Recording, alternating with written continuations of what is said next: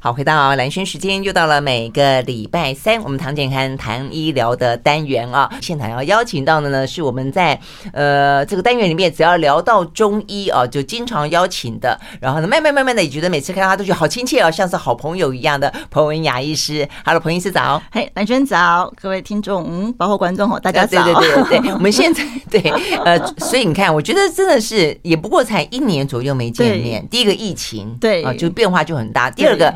呃，这个媒体科技的进步，没错没错，越来越就是呃即时化，以及就是无呃无远佛界这样。真的，因为先前跟彭医师呢都觉得啊，那有时候讲到什么按摩，对不对？穴道就觉得大家看不到，对对对，我们还另外录影给大家看。现在基本上来说，就是边录音的同时，很多机会就边录影了。对，所以待会如果两聊到一些相关的部分，大家也就可以及时的透过呢这个呃视讯，透过呢影片来来看啊，会更清楚。对，会更清楚。嗯，尤其是中医，因为它涉及涉及到很多什么穴位啦，哦，什么之类的。尤其是讲话都比手画脚的，对。真的是，而且我们今天呢，除了讲穴位之外，今天有一我们要看相，我们今天要看 看手相。好，我要先讲，因为呢，彭医师啊，他最近出了本书，叫做《养胃护肠秘方》。那里面的话呢，讲到说，其实跟西医有点点像，就是说，事实上大肠呃，跟我们想象中的哦，可是它可能牵连到其他相关的什么肠脑轴线。啦，失智症啦，忧郁症啦，等等等，睡眠上都有关。那所以从中医角度看，也是这个样子。好，所以我们今天的话呢，呃，彭医师这本书是要透过中医的角度呢来看我们的肠胃。但是呢，我后来在看的时候发现啊，有一个最有趣，就我们通常 看肠胃或是望闻问切，不就是把脉吗？但彭医师在这本书里面告诉大家说的，透过手掌可以想想看。对啊，中医问闻问切，大家都不知道，哎，连看手都可以。对啊，你看看现在看得到，对不对？你看我的手心的颜色跟蓝轩比起来，就是，哎，这样会不会不好？一个黄，一个白，有没有？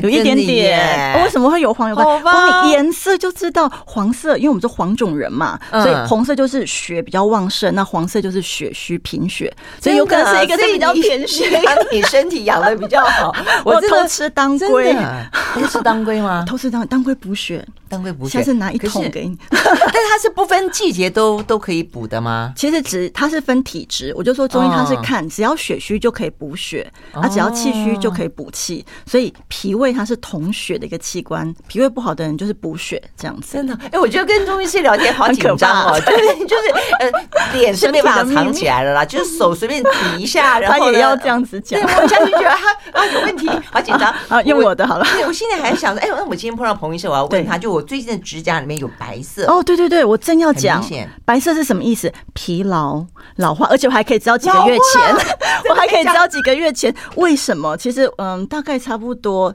三个月前，因为它往上涨月、对不对？五月的时候很忙，对，大概是这样。在想是怎么回事？因为哈，其实对指甲是从我们的这个呃，就是根部这个指甲的根部往前面长，所以它成成长的速度，这样每天每天几公分，然后我们就可以看到在不同位置这些白点，就代表身体的疲劳或状。只有一个的话比较没这么准，如果十根手指的这个红色部分都有白点点，那就真的是老化。啊，只有一个点，可能是 某一个她的脏腑比较弱，因为十根手指头。好啦，我我我们有 十根，我有两根，因为十根手指头走的是不同的经络。哦，对对对，比方说这是肺，然后这是大肠，然后小肠三焦。对，所以如果跟排分左右手吗？哎，左右手它是对称的，对称。对，大拇指都是肺，肺跟大肠是表里的经络。所以，我我讲的不是月牙哦，一般人都会有月牙。对对对，我是真的是有一个白白色的斑点哦，慢慢从底部往上长。月牙的话，它是根部这个白色的，我觉得就还蛮明显，大概五分之一。嗯，那如果呃呃观众他现在觉得说，哎，我有很大的月牙，是不是越大越好？那表示你可能有高血压。血压太高，okay, 因为月牙代表身体的气，然后这个红色的这个呃呃微血管看得到的这个指甲的红色部分是你的血，所以其实看你的手就可以知道气跟血的状态。对，然后在血的里面有一个白点或是什么蛛丝马迹，就是血虚，然后就是比较容易贫血的体质啦，就是我刚刚讲的、哦、这样子。对对对，OK。那其实很多人你很早就会就问说，有月牙好还是有没有月牙好？对，好像没有什么好。其实我常常讲哈，男左女右它是有根据的。嗯，而女生的右右边它是属于先天的脏腑，嗯、所以你可以看你自己右手的月牙，它可能有，可是你先天的气跟血是平衡的，那就看看自己有没有把它顾好，看看左边，如果左边坏掉，就自己弄坏的。那男生就相反，先看自己的左手，如果你先天是好的，右手是坏的，那你就把它弄坏了。你可能就是一直 要负责任，不要怪你爸妈。对，或者是一直就是熬夜，然后又喝酒，然后就是没有顾好，那你就是气虚血虚之类的，那就是另外一件事了。好，所以月牙这边我还好，但是对，就这个白点点就代表对对对，而且第三跟第四是三焦，它是跟排泄相关，就是排毒功能、身体排汗或者是一些就是属于呃就是排出的部分会比较弱。啊，这样子哦，所以我们没有要谈什么。对，你看，所以呢，在 在这个中医师面前就无所遁形的感觉。对对对，所以我们其实还有一个大原则，就是右升左降啊，就不分男女，就都是一样，因为太阳就东升西降嘛，所以我们的右半边所有的症状都是跟营养的吸收相关。那如果你的症状都是出现在左手或是左半边，就是自己的左半边，都是跟排泄排毒相关。所以如果你是左边容易麻，或左边容易酸，或者是左边的手指头特别有白点，那个又都是跟排毒排泄相关的一个部分。那那你说右生呢？右生代表生是生就是营养，对，就是说你吃进去的营养，然后它经过右边，它会呃变成你营养的来源之后，呃，营养成分里面有一些残渣嘛，食物有一些残渣变成粪便，它就是从左边排出去。哦，这是中医的理论。所以你右手如果说有什么缺点，那大部分是因为你节食、营养不良造成的。啊，但左手就很明显会是你排泄身体的脏腑的功能比较弱，它呃制造废物的能力不好，它可能还来不及做粪便，你又吃新的，它又累积累积更久，它就觉得啊这么多事算了，整个大 当机，大概是这种概念啦，就感觉很身体很烦的感觉，就告诉我好烦了，觉得我有一点过过量了，机器有一点就是快要爆炸，它就是它就是会罢工，然后它就是你你就会开始出现一些症状，一开始它就是只是会堵。呃，阻塞你的气跟血，嗯，它会在一些手指头末梢比较弱的地方先牺牲一点，先出现一些指甲，真的都那个颜色好漂亮，就像粉红粉红的，真的要保养，对，好可怕，我也很怕人家看，真的。好，那你你待会就秀那个彭医师的手就好，我手不要伸出来。而且我跟你讲哦，那那个手背的手指头跟你的筋骨有关。真的、啊、对，如果说你的这个颈椎哈不好的时候，你的大拇指的这个呃，就是你摸了可能会痛，或者是你会觉得这边的屈伸不利，其实它对应的是你的颈椎。哦，对对对，然后你的食指跟你的其他的指头，其实都跟你的这个腰椎、胸椎相关。怎么看？对对对对对对，所以就是整只手实际上是对应我们身体的对一个。光一只手就是从头到脚就可以先看出蛛丝马迹哦。手不能化妆嘛，所以 真的真的好。我们要先先休息一会儿了，回来之后呢，我就告诉你说，接下来当你了解了之后呢，就不要随便把手伸出来，因为别人不只是可以趁机摸摸你的小手，看你的 看你的什么。但男生可以说，哎，我帮你看一下，对对对对，看什么生命线、智慧线，看什么感情线，还可以看你的身体状况到底怎么样。好，我们休息了再回来。I like 好，回到兰萱时间，继续和现场邀请到的中医师彭文雅啊来聊天。我们聊的呢，他是这一本啊，这个新书是养胃护肠了哦。那我们待会儿待会儿会来进一步聊到说，现在肠啊真的是不管从中医的角度、西医的角度，哦，事实上很多人的疾病啊，或者呃舒服不舒服，实际上都跟肠有关啊。不过在这个之前，我们先聊到说，从哪里去判别呢？我们刚刚就讲到说，除了望闻问切呃把脉之外，事实上呢，从手就会看得出很多。我们刚刚说，光是从指指甲就已经看出很多了。对，好，那手怎么看？其实望诊它就是包括手。你今天把手翻过来给医师把脉的时候，我全部都看了。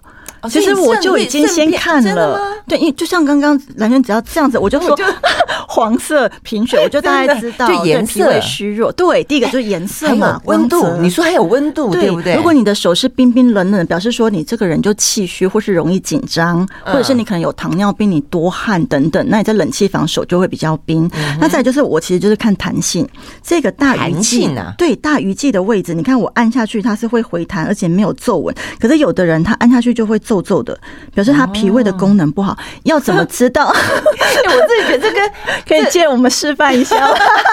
我觉得这样这样，我觉得哦，好像提前老化的感觉。早知道就不要讲这一集哈。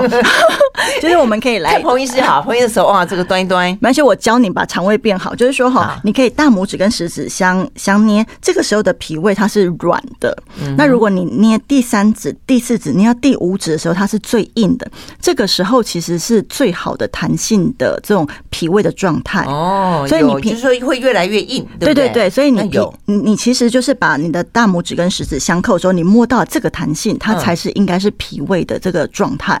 如果这样子摸都非常的松软，哇，那这个事情比较严重一点，可能要找医生调理了。OK，就是你的大拇指跟小拇指扣起来的时候，这个地方，对对对，因为因为你用你用力了，你这个拇指球还这么的松软，表示说你的脾胃功能是整个很松弛。那平常我们这样按就要呃很好的话，那他需要特别的调养，不然有时候你松松啊，他的确是会松松的啦。因为现在工作这么忙，也没办法每天都没管吃什么吃什么，对不对？对，所以第一个就是看弹性。再就是说，其实我书里面也有哈，虽然大家看不到，对，手掌它对应的身体的器官嘛，所以我大概讲法就是对头下脚上。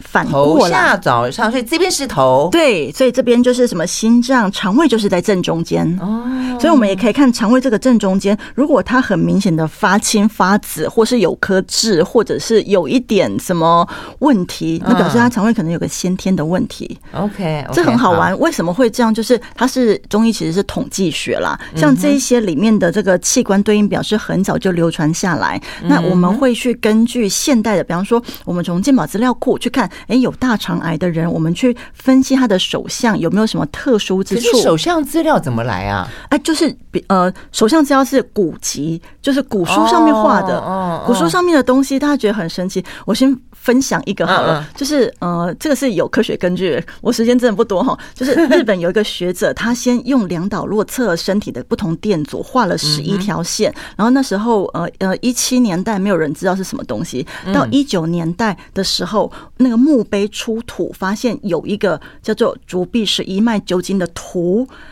两百年后的图画的线跟两百年前他先用仪器测的线是一样的啊，对应表示是人体的经络图。所以我要讲，现在古人他的这个对应图，没有人知道怎么来的，我们只能等以后的科学家去验证。但是我们有发现，就是大家也是想要验证嘛，所以我就说它是大肠、升结肠、横结肠、降结肠。所以我们把所有有大肠癌的病人的手相拿去分析，就是用现在的 AI 技术去照，看看这里的颜色啦、温度，或者是有没有。什么疹纹，或者是有没有什么疹子的变化？发现有很高的比例，大肠癌的病人在这里会出现一些可能是凸起啦、疙瘩啦，或是斑点等等，所以就验证了古人讲说，它相对应的这个器官跟疾病的相关性。嗯嗯嗯，因为手掌其实比较少会出现疙瘩，所以如果有疙瘩是确实比较比较明显好判别的，对对？对。那还有就是我们常常讲的，哎，生命线。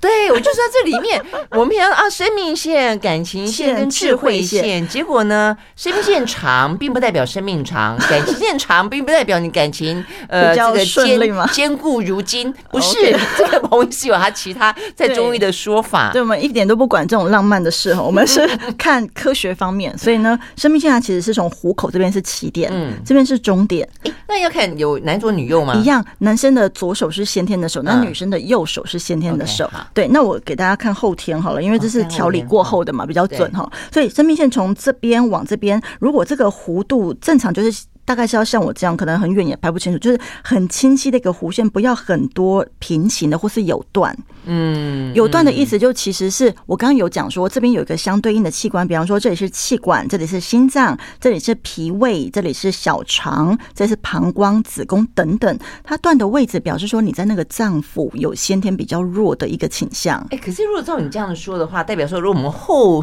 后天有去调理的话，它断掉是会粘在一起啊，所以掌纹会变的。去你真的是啊，因为我都没有很认真观察，真的是会变，所以它是会变的，就是因为它会变，它才有意义。如果它是一辈子不变的，那感觉就非常的呃呃人人人定无法胜天涯 就不会特别去建议要去关心这个部分。所以我就是说，因为现在的人呃生活品质越来越好，很多人是很多先进的仪器检查身体也都没有病，但是他又觉得自己老是有一些不不舒服的症状，会担心的时候，就会教他说：“那你可以观察一些蛛丝马迹的东西来看身体是不是有哪个部分特别的弱。” OK，对，所以它是一个方向。OK，所以一条弧线旁边如果有很多断裂的线，就代表对身体在那个部位可能有某些问题。嗯，OK，好，还有很多其他的眉眉嘎嘎，我们要休息一会儿再回来继续带 大家看看我们的掌纹可以分析出什么样的身体状况。马上回来。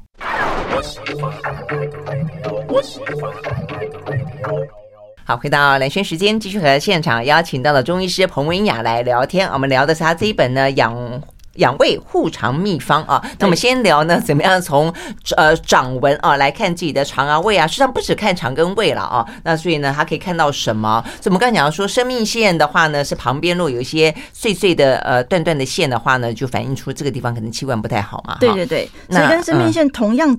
一个怎么讲，就是起点也是在虎口的位置，嗯、然后往下有个抛物线，嗯，这叫智慧线。智慧线，你有智慧线哈，哇，我看到了。啊、对，我 我我讲，因为我的线很奇怪，我像我右手最明显，我我是断掌，对，所以我常常。智慧线怎么搞不到怎么看？嗯，那我左手这样子看好像没断掌，但我一弯也是断掌。对，所以其实您可以看左手就是后天的智慧线，一般就是抛物线。像我的话，就是大概会终止在第四指跟第五指的中间。那我所以我是这一条，对这一条嘛？对，你是这一条是蛮蛮长的，蛮长的。可是 可是重点是智慧线长不代表有智慧啊，所以我 觉得就是这样子。其实它还是有关，只是它是跟思虑相关。哦，所以智慧线长的人都是搞操环的，所以这样到底是好是坏呢？搞操环、欸、就看你用在什么地方。但是对于健康来讲，忧思伤脾呀，因为思虑这样的情绪会伤害我们的脾胃，就因为情绪会影响到身体。比方说，你很生气的时候，气到吃不下。暴怒伤肝嘛，嗯，太开心会伤心，你知道吗？有那种什么马上什么风那种，就太开心的话会伤心，忧思伤脾。然后太惊恐、太害怕、太爱看鬼片、太爱那个的，小心他伤肾，惊恐伤肾。所以我们就说，不同的情绪，或者是说你本身的个性就是这样，你就是一个爱生气的人，这个人大家就肝不好，肝火旺嘛，大家都这么说。然后这人就是哎，呃，就是那种林黛玉型，我每天就今天会不会下雨？好像不会，但看起来又就是在那边很忧思。悲秋那种。对，那他的脾胃一定都不好，应该吃不下、食不下咽之类的。那我是没到那么浪漫，但是 你说这边那么长，也代表就是思虑比较烦，对，思虑比较脾胃比较对，脾胃比较不好，但是呢，脾胃不是只有肠胃，脾还会思考，肠脑嘛，脾主思虑，脾还卧胃不和的话，还卧不安。所以有的人可能不是肠胃的问题，他是睡眠的问题，他会用睡眠来反映这样子的状况。不过想也知道，心里面有事忧思，当然睡不着。大家会觉得说，那这不是本来就这样？其实是因为你的脾胃没有调好。哦，是这样子。然后，其实我们可以看这么多。对，其实我们现在科学的发现哈，就是说大脑跟肠胃它有一个呃感应的一个东西，就是说你肠胃如果在放电的时候，你脑中某个部位它也会同时有放电的这个现象。嗯，所以它就会影响到睡眠的机制。你的这个呃下视丘还有你的脑下垂体，它跟那个褪黑激素相关的区域，它如果一直放电，它没有办法好好的分泌，它没有办法好好的休息。你要不就多梦，要不就是睡不着。找躺很久，要不就是醒了就完全就睡不回去，等等各种症状都会有。其实它会反过来，是主要是肠胃的关系，肠道在控制这个部分的。OK OK，所以这也是为什么你会觉得说应该写一本书跟肠胃有关嘛？对对，就是一方面教大家说，其实嗯。胃镜当然是很方便，但是其实也不一定都要去这么辛苦的吞胃镜或关。如果你检查每一次都是，比方说有胃的问题，好，你看看你的手，比方说你有胃食道逆流，好了，你的这个脾胃的这个线铁定是比较长的，不会是比较短的，因为你的胃经常会有食道的逆流，胃酸都太多。你刚讲脾胃的线，它会在哪里？就是智慧线这一条，就是智慧线这条。对对对，它其实就是嗯跟脾胃相关，所以这个智慧我们其实就呃古人讲智慧其实就是跟思虑。那思虑不呃思虑不在大脑，在脾胃。嗯，就是这个意思。所以我就说，哎，这个智慧线其实就看肠胃的功能。哦，是这样子。好，对。那生命线看什么？生命线是看一个人的免疫力。免疫力高或低，其实这也蛮合理。比方说，以前呃环境不好，免疫力比较低的人，他可能容易生病啊、早死等等。那免疫力强的人，那他的生命线就会比较完整，而不会有一些刚刚讲的呃羽毛纹啊，或者是一些呃平行线啊、破碎的线等等。啊，最后一个就是这个大家最关心的是。感情线，感情线，对，像有人跟我说旁什么旁边什么两条三条是几次什么？对对对，我觉得真的是不用这样子太对太太想太多。其实啊，呃，如果是感情线的话，它是往上抛，然后一直到第二指跟第三指中间，大概停留在这个位置。嗯，有的它是整个贯穿过去。是表示他比较情深意重吗？其实不是啊，其实他的肺不好啊。肺不好，对，而且他可能有点自律神经失调。哦，还不是没肝没肺，是肺不好，不是没心没肝没肺，对，还是肺不好。因为他这里讲的是这个肺经、心肺的活力以及身体的这个自律神经。所以如果说你的感情线过长的时候，表示说这个人容易会有自律神经失调的问题。嗯，其实是这样子。所以太长太短都各代表这种医学上的一些。不同的意义，真的，所以你看，就是一般人。所以下次，下次如果说有男生要摸你的小手，他说要帮你看相，你看我帮你看，你可能看的不只是相，你可以看他的身体状况，对，看他这个脊椎的状况，肩肩不坚挺，然后硬不硬朗，还是说哇，天啊，这老了大概你会很辛苦，那可以再想一想，真的耶哈。所以呢，一只手可以看得出这么多的名堂来，对，嗯，其实我觉得手哈是比较好玩呐。我们看肠胃。其实我真的会建议大家，每天早上起来刷牙洗脸之前，你先对着镜子看看自己的嘴唇跟舌头哦，这样会更准。嘴唇跟舌头，对对对，因为皮是开窍于唇，所以其实因为现在大家会画口红，我就看不出来。不过如果说，哎，你有的人是这样子，你涂口红之前，你会觉得说，哎，你的唇色都比较偏黑，比较偏暗，你会特别想要用亮色的口红，那表示你的脾胃有瘀。你可能经常有胃溃疡、胃出血，所以这个时候你的这个唇色，尤其是上唇，它就会表现出黑色、红色、紫色这样子。这样子，OK。那所以正常的话，应该也就是正常，就是像对小婴儿粉红呃粉嫩有光泽，而且不会有很多的皱纹。有的人嘴唇是有很多皱纹的，讲说是干吗？也不是只有干的问题啊。皱纹的话，其实就是你的脾胃它的这个呃。饱和不够，就是说脾气不够。所以你像你气球，如果哎胀得很满的时候，它整个这个嘴唇就像脾胃状况，它就是很饱满。那有的人他的这个脾胃，他就可能呃自己呃饿饿肚子啊，或是要节食，就像一个消了气的皮球的时候，那气球就会皱皱的。所以你那个嘴唇就是会有一些皱纹。我是颜色还好，但是我没有像你刚刚讲会有那种光泽。对，嗯，就觉得好像会会有一点点纹路。对对对，所以有纹路就是说这个，所以每次都会擦护唇膏。哎，对，所以我就说这个其实就是脾的气不够。那气这个字中间是不是一个米？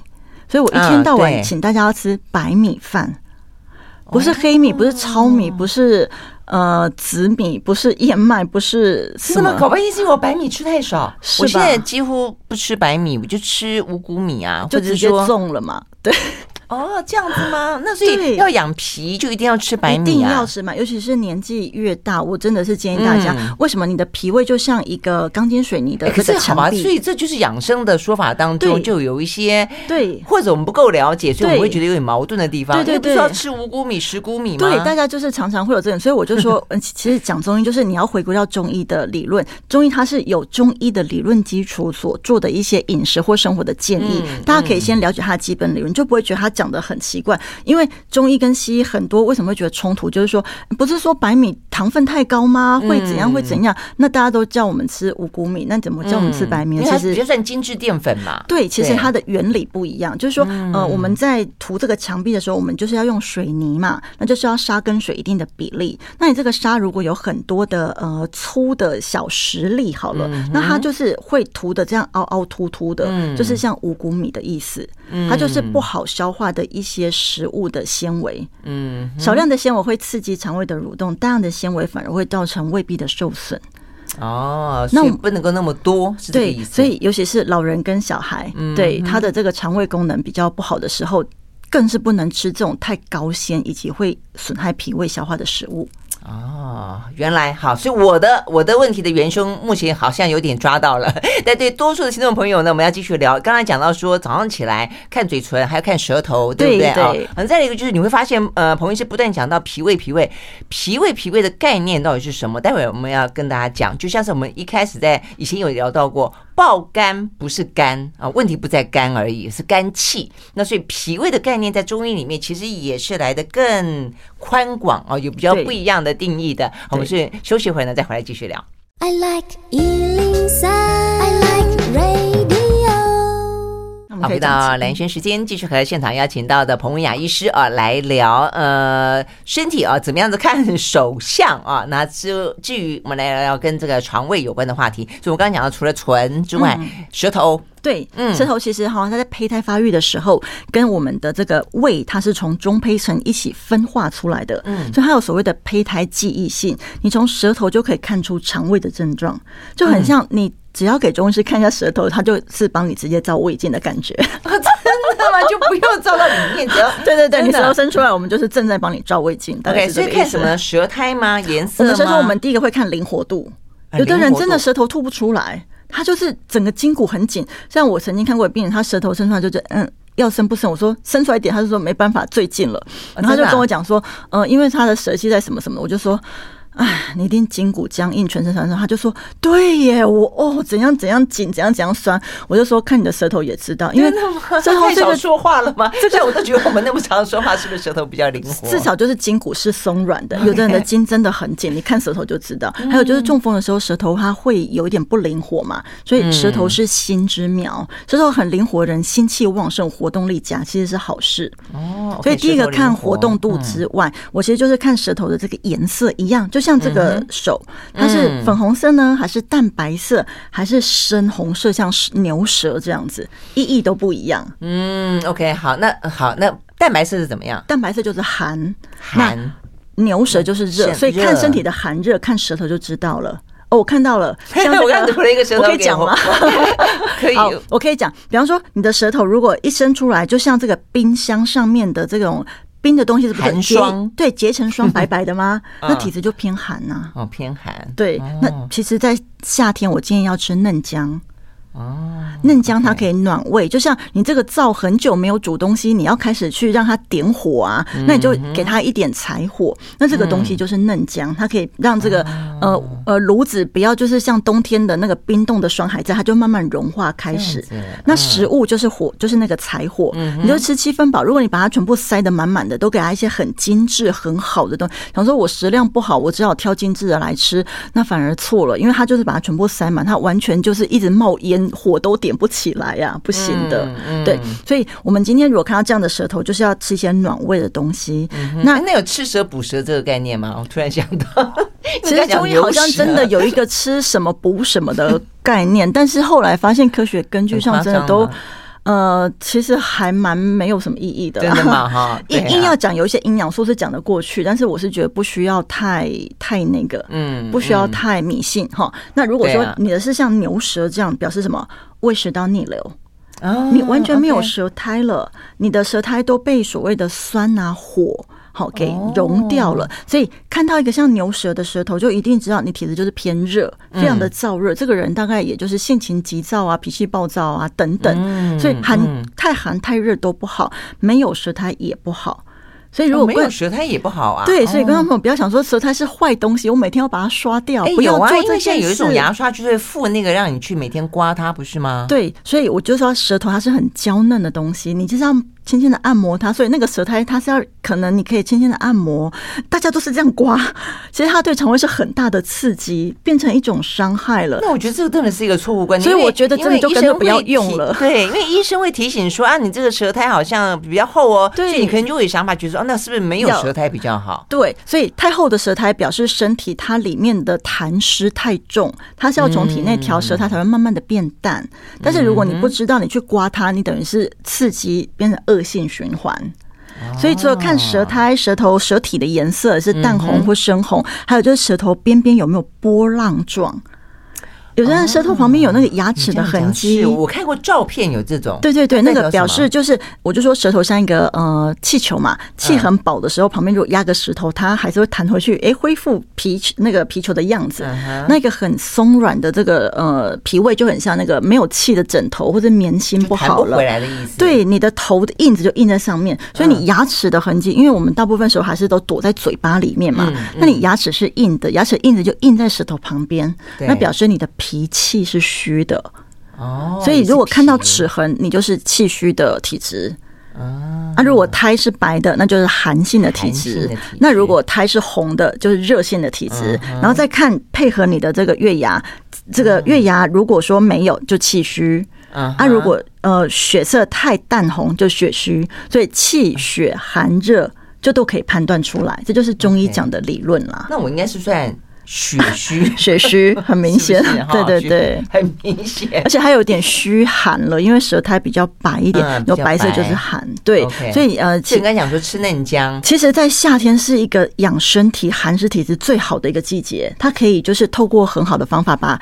呃成年的湿气从骨头里面散出去，这就冬病夏治。这样讲，所以对冬病夏治，所以三伏贴就是这个意思，哎，三伏贴这个意思，但是正常人其实不一定要用贴的，就是因为贴它是用热性的药材贴在背部脊椎几个穴位，让它热透进去。我是觉得平常可以，比方说热水冲脊椎，或者是呃背部多晒晒太阳，或者是你的手背晒太阳，或者是呃从体内就是吃一些热性温性的什么，对嫩姜或是什么樱桃。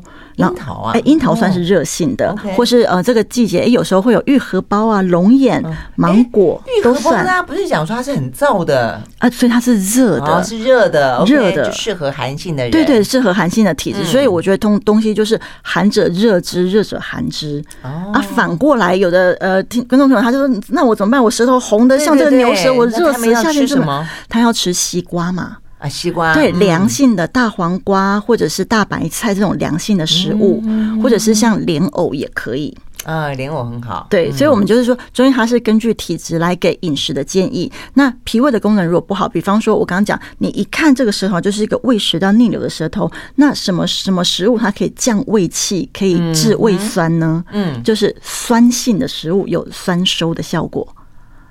哦，可是感觉说胃食道逆流它已经很酸了，不是吗？对，以酸治酸不是，所以 酸性的食物就是呃中医的性味，比方说像乌梅、酸梅，或是有酵素的发酵的食物，它可以帮助食物消化，它才不会让胃酸太多，你就不会分泌太多的胃酸去消化这些食物了。哦，是这个意思。所以这些酸性的食物事实上是有助于降低胃酸。对，它是有含有很丰富的生物碱，所以它吃起来可能会是偏酸的食物。好，所以它就是什么哎，甜甜酸酸的酸梅啦，或者是一些呃什么纳豆啊，或者富含酵素什么山药、秋葵，都是这一类的食物。哦，哎，所以我觉得这个很重要，因为现在呢，胃食道逆逆流的人好像越来越多，对不对？对对，其实跟门诊也有感觉吗？对，饮食还有压力有关。对，嗯，OK，好，所以呢，刚刚就听到了哦，就是可能吃一点像乌梅啦、酸梅啦，或者是酵素有关的呢，是有有助于哦这个降低啊这个胃食道逆流。好，我们休息了，再回来继续聊。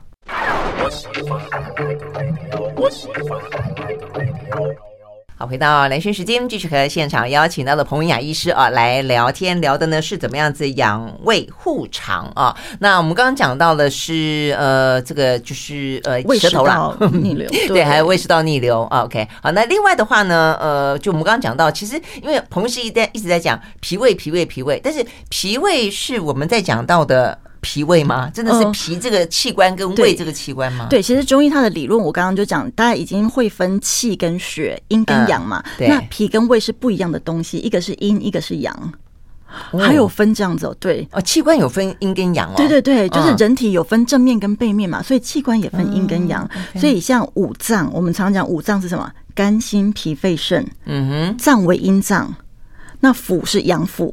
那阴跟阳一听就知道，阴它的活动力就比较不足，比较低下，然后比较冷静沉静。那阳的府，它一定就是一个呃活动力比较强，所以也是这样。脾是阴脏嘛，所以它就是主运化、消化、吸收。那胃是阳的，所以它就是受纳。你饮食吃到肠胃之后，它经过脾的运化之后，呃，食物中的一些营养成分氢气往上，在中医的理论来讲，它是往上到肺部，透过经络，从肺气哈跟身体的皮肤出口。做一个氧气跟二氧化碳的交换，所以食物里面精华物质跟氢气，它会透过肺部的宣发，然后一些食物的残渣再经过我们的小肠、大肠、膀胱往下。那食物里面的液体的部分呢，它其实会透过所谓的三焦，就是一个比较模糊的概念。三焦它就是一个像上焦就是心肺，那中焦就是我们的胃跟脾，下焦就是所谓的肾啊、子宫、膀胱这一类。透过三焦水分的这个分泌。然后再把它排出体外，然后最后由我们中医的肾好接纳到这个属于水的脏器，由它往上跟这个肺鼓动这个水道的通调。所以我要讲哈，我们刚讲这个气里面是这个米，其实米它养身体的脾胃的气，我就说现在旁边有空气嘛，嗯，那空气里面有湿度，对不对？嗯，那人湿度很重，对，那人体的气也是有湿度的，嗯，所以你要想象人体的气，它其实是含有一个水分的气。在我们的人体里面，那人体的外面就像地球一样有一个大气层，嗯，所以我们在讲说这个人气场强不强，就是说你身体外面的这一层气饱不饱满，嗯，啊，如果你这一层气非常的薄弱，你的气很不足，就是你的免疫力低，所以你就是大气层不够。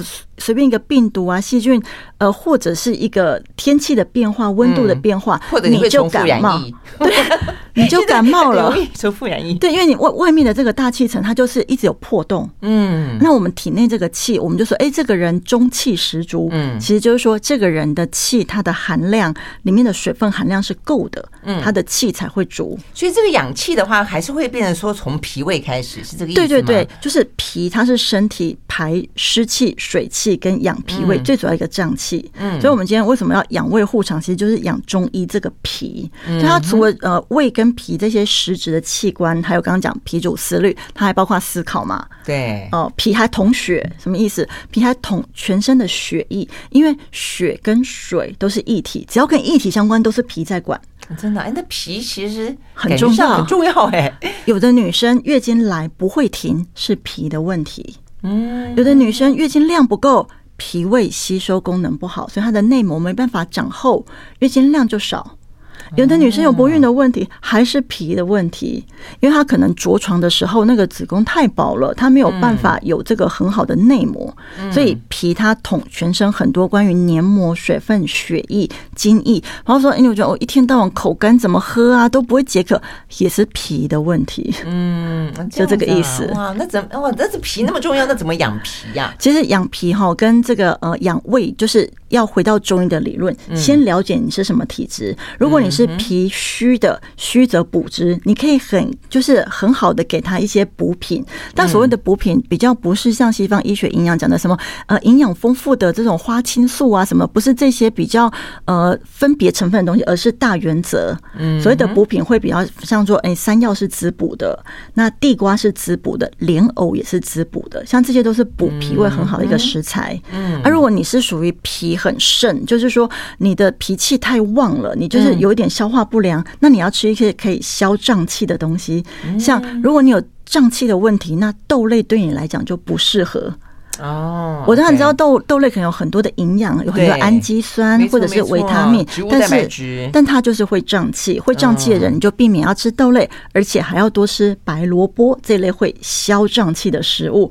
那你的脾不要那么胀气之后，它才能够很柔和的做它的这个运化的工作。所以就是要看体质啦。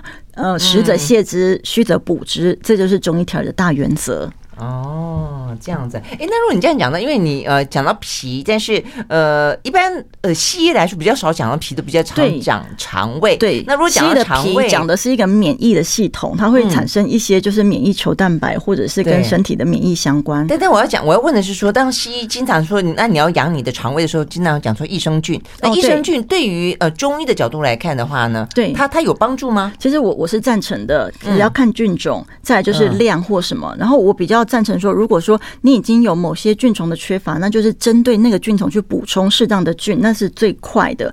但是呢，菌补。补进来之后，它有个环境啊，就是你脾胃的状态啊，你平常的营养要充足，那些所谓的益生值要够。益生值不是说哎你也吃进来就好，不行，你要吃原形食物，吃真正的食物。比方说哎白饭，真正的肉，连鸡排都好，至少它是真正的鸡，然后做的肉哦，或者是呃就是真正的那个原型食物就是了。对对对，就是身体就是吃正常的食物，然后还要搭配作息，因为作息也会影响到脾胃的功能嘛。嗯，OK，好，所以呢从中医的角度去养脾养胃，然后呢，从西医的部分的话，可能益生菌的补充等等也是可以加在一起，事实上啊，就会达到养胃护肠，对，还可以养脾的效果。OK，好，所以以后你就不不怕像我一样，这个伸出手来又有点很害怕，就 啊，那我要收回去，对不对？好，今天非常谢谢彭雅医师到我们的现场来，谢谢，谢谢兰轩，谢谢大家。